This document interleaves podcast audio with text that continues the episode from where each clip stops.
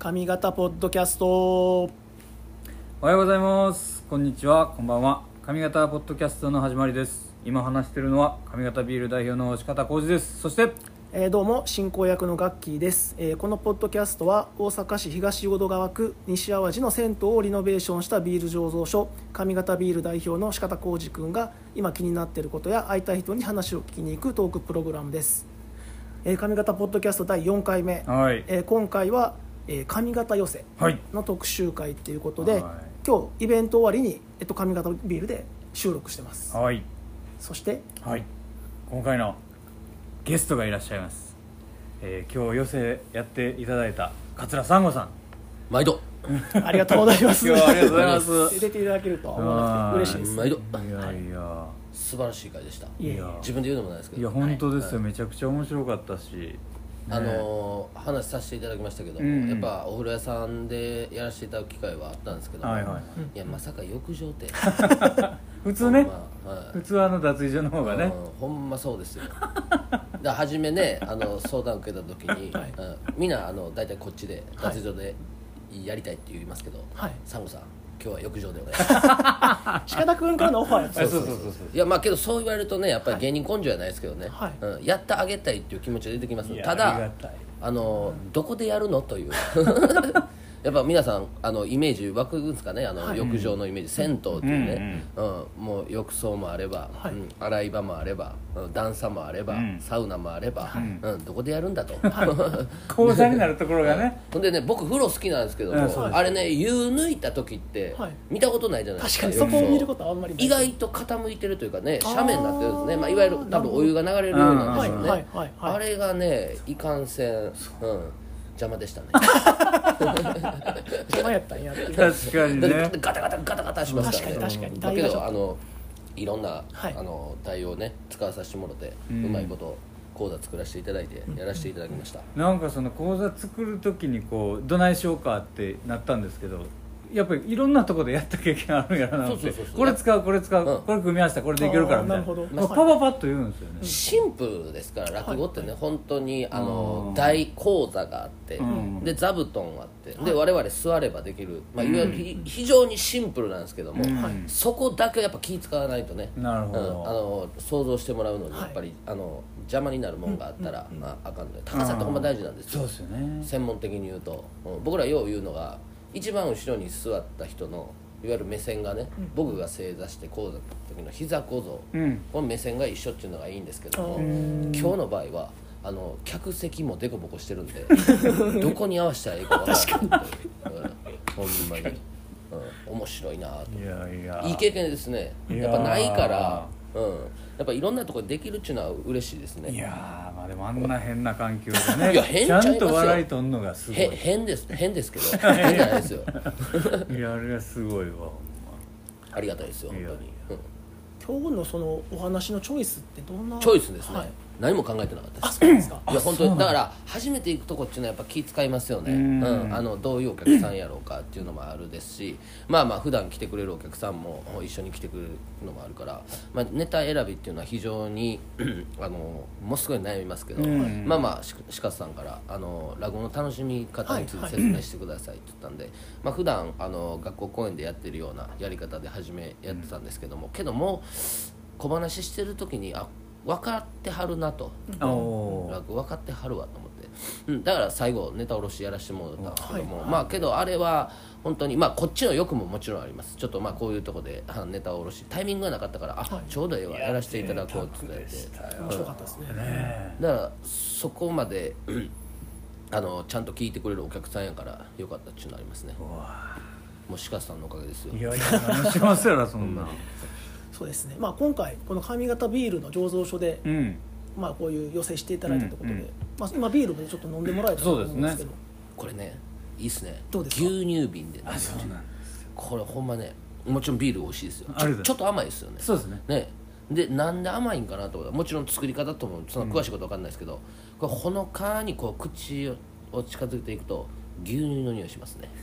ビールせえへんと思うするする。するってほんましますって。匂って匂ってするって。したらやばいって。ねするでしょちょっと。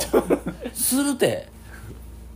これはビ酔っ払って酔っ払ってるでしょ。また酔っ払ってほんまに。顔真っ赤になって。怖いわこれがいいですよ。ね銭湯で飲んでるみたいな感じになって。これ発想がいいですよね。いやいやいやいや。やっぱこれ銭湯じゃなかったら絶対ねできひんことですから。そう。銭湯やから出たアイデアですね。うん逆にねちょっとすみませんね脱僕聞きたいんですよ。またなんでまた銭湯でビールを作るようになったんやっちゅうのね。僕あのビール工場やるのにねはい。場所探しとったんですけど、はい。どこに申し込んでもビール工場やるんやったらあかんって言われたほんでなんかもうネロとった地域から外れて広く探したら、はいなんか風呂屋の跡地が使えんでるなるほど。タイミングやな。そうだからビール工場やりたいが先やったの。ああなるほど。風呂屋跡地を作ってなんか消化じゃなくてですね。発想がねまあやっぱそう普通それないやろっていうのをや。りはるっていうところがらいやいや、うん。落語家に向いてます。想像が大事っていそう。お話ありましたけど、うん。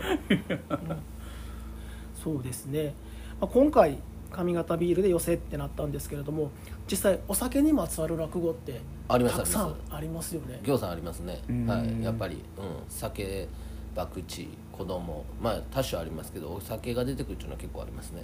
ビールが出てくるお話とかってあるんですやっぱりいかんせんあの古典落語は基本的には酒、かはいまあ、いわゆる日本酒っていうイメージですね、ビールとなるとまあ創作新作落語でしたら、けども時代も変わってきてますから例えば枕なんかで携帯電話とかやる時とかも手拭いでやるようになりましたね、スマホで。スマホのイメージですあから昔はこうセンスでこうやってやってましたけど。あーなるほど、うん。やっぱアップデートしていかなあかんとこなるほど。けど話に入ると電話なんて出てこないですから、うん。新作落語出てきますけど、うん。枕でやっぱそのやっぱ時代とちゃんと合わせていかんと。なるほど。はいはい。だから小学校行ったりなんかしてもこっちのセンスでやる電話はもう通じない時。ピンとこえへんのそか逆に。う、うん。もう黒電話とかここ置いてるじゃないですか、はいはいはい。これもうかけ方わからないと思いますよ。ほんまに、うん、難しい時代になりましたよ、面うん、これけどもうネタやないですけどあれ回すやないですか、はいはい。例えば06やったらうん。0に指入れてこう回すやないですか、で分からん人に「いや回すねんで」言うたら指突っ込んでその指を回すんですよ。あ なるほどな。もう全然分かってないやんって。まあでも初めて見たらそうかもしれな。分からないい分からないですよほんまに。なるほど。ー。でもビールを使ったお話聞いてみたくないですか？いや聞いてみたい。ねえ。それ面白いと思います。だからいかんやっぱこうやってコラボレーションじゃないですけどやってる上でやっぱりそうやってこの上方ビールにまつわる話っていうのを創作していくっていうのはあのものすごいいいと思うんですけどただこれやっぱねあのリサーチいるんですよね、あうん、だから研究やないですけどね、はい。どういうふうにしてビールを作っているのか、うん。何にこだわっているのかと、まあ、例えば鹿さんの人となりをもうちょっと過去から遡っていかなあかん、過去を遡ると何かいやいろんな悪いことが出てくるかもしれないから。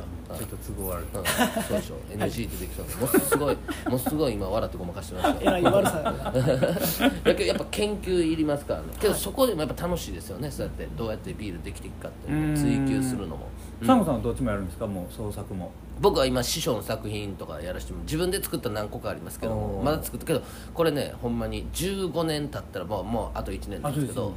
とりあえず古典落語をしっかりやろうっていうのが僕のベースなんですよね。やっぱ土台っていうかね。自分の考えですけどね、まあ、そこから派生しててやっぱ基礎訓練ないと土ちゃんと耕してうん。片面と、うん、あの花開いていけへんなるほどなるほど。そこからまず大事にして15年してからあのやろう。初め10年やったんですよ。10年超えてからやるけど10年経った時にあ全然まだあかんわと思って。もう土台も草もないわ、うん、そうですよ。だって僕14年ですけどまだ若手って言われますからね。定年がないですからね。まあまあそうですよね、はい。すごい世界やでも土台が大事っていうのはビール作りも一緒なんじゃないですか？そうですね、僕らも確かにそうやな。まあ今僕5年目やけど別に何にも分かんないです まだ若手じゃないですか。まだまだまだもうペーペーでしょ。今日やっぱ分からへんから追求していくというその前向きな面白くないですか？そうですね。うん。うん。分からんことばっかりうわ嫌やなっていううん意識じゃなくて、そうはならないもっとこんな面白いん。や、うん。これ落語やっぱ僕そうなんですよ、うん。この世界入って。えらいとこ入ってもったなと思いましたけども、うん。答えがないじゃないですかやっぱ僕らって。あのいかんせんよくあるのがこっちがうまいこと言ってて、うん。あ今日行ったわと思っても意外とお客さんがなんか今日はって逆もあるんですよ「どうなはい。今日全然あかんかった」って「いや面白かったよ。な今日は」みたいなね。やっぱこのうん。ギャップもなんか何があかんかったんやろうなとかね後で追求するのがやっぱり追求とか、まあ、あの反省するのも、うん、楽しみの一つなんですけどね、今日のネタ卸しは手応え的には自今日分的には？はあの自分的には結構良かったんですけどもけどいかんせん反省点としてはちょっと震えやしな。笑い反響してるしな。これ普通の時でやったらもうちょっと小さいんちゃうか。変なネガティブな。けどあの落語ってあの笑うポイントポイントって決まってるんですようん。ねここここここ。まああとはちょっとやり方変えたり、うん。うん自分のギャグ入れたりするんですけど、うん。そこでやっぱ反応来てくれてたんでなるほど。ちゃんと話聞いてくれてるなっていうのはやっぱありますね、いかんせんやっぱあのみんなの笑い声でこっちも乗ってくるみたいなとこありますから、ううん。んそこはそこで手応えはありましたけどね、へー。これね1回目受けた時次が怖いんですよ。だから。あなるほど。はい、もうあるある話かあるあるです。ネタおろしうまいこと言ったら次ちょっとなんか気抜くやないですけど前言ったからまあまあみたいなね変なんが色気が出てる出てまうんでしょうね。へえ面白い。けどお客さんの前でやらんことにはまあまあそうですよね。育てていかネタも育たないですうから、ん。いつかは話下ろさなあかんね。そうそうそう。あその辺でもやっぱり毎回新しいビール作っていくところも通ずるところがあるんじゃないですか。そうですね。同じのばっかり作っててもやっぱり。うん。なんかでもね作って受けよかったスタイルをずっと作り続けちゃいそうにもなりますけど、うんうんうん。なんかね同じようにそうじゃなくこういろんなパターンをねやっていきたい。なんか勝手に思ってたことなんですけど割と、まあ、料理も落語も僕近いもんがあるんじゃないかな、まあ、レシピはあってはいはいい。いですけど作る人によって味わい全然変わってくるみたいな感じでなるほど。おっしゃる通りですはいね、ビールもねその同じメニューで作っても全然味変わるなっていうのが、うんね、僕らの業界のチャリティーとかでよくありますもんね。どっかのブルワリーがレシピ決めてそのレシピにのっとってみんな各ブルワリーではい。作るみたいな、ね。全く同じレシピで作ってもね。全,、全部違う全部違いますよね。その個性がやっぱりこううん面白いし愛されるポイントなのかなっていうので結構通ずるところあるのかなと通じますね、うん。やっぱり個性出てきますからね。やっぱその中で、うん。確かにな。いやまさにまさに。共通点がありましたね。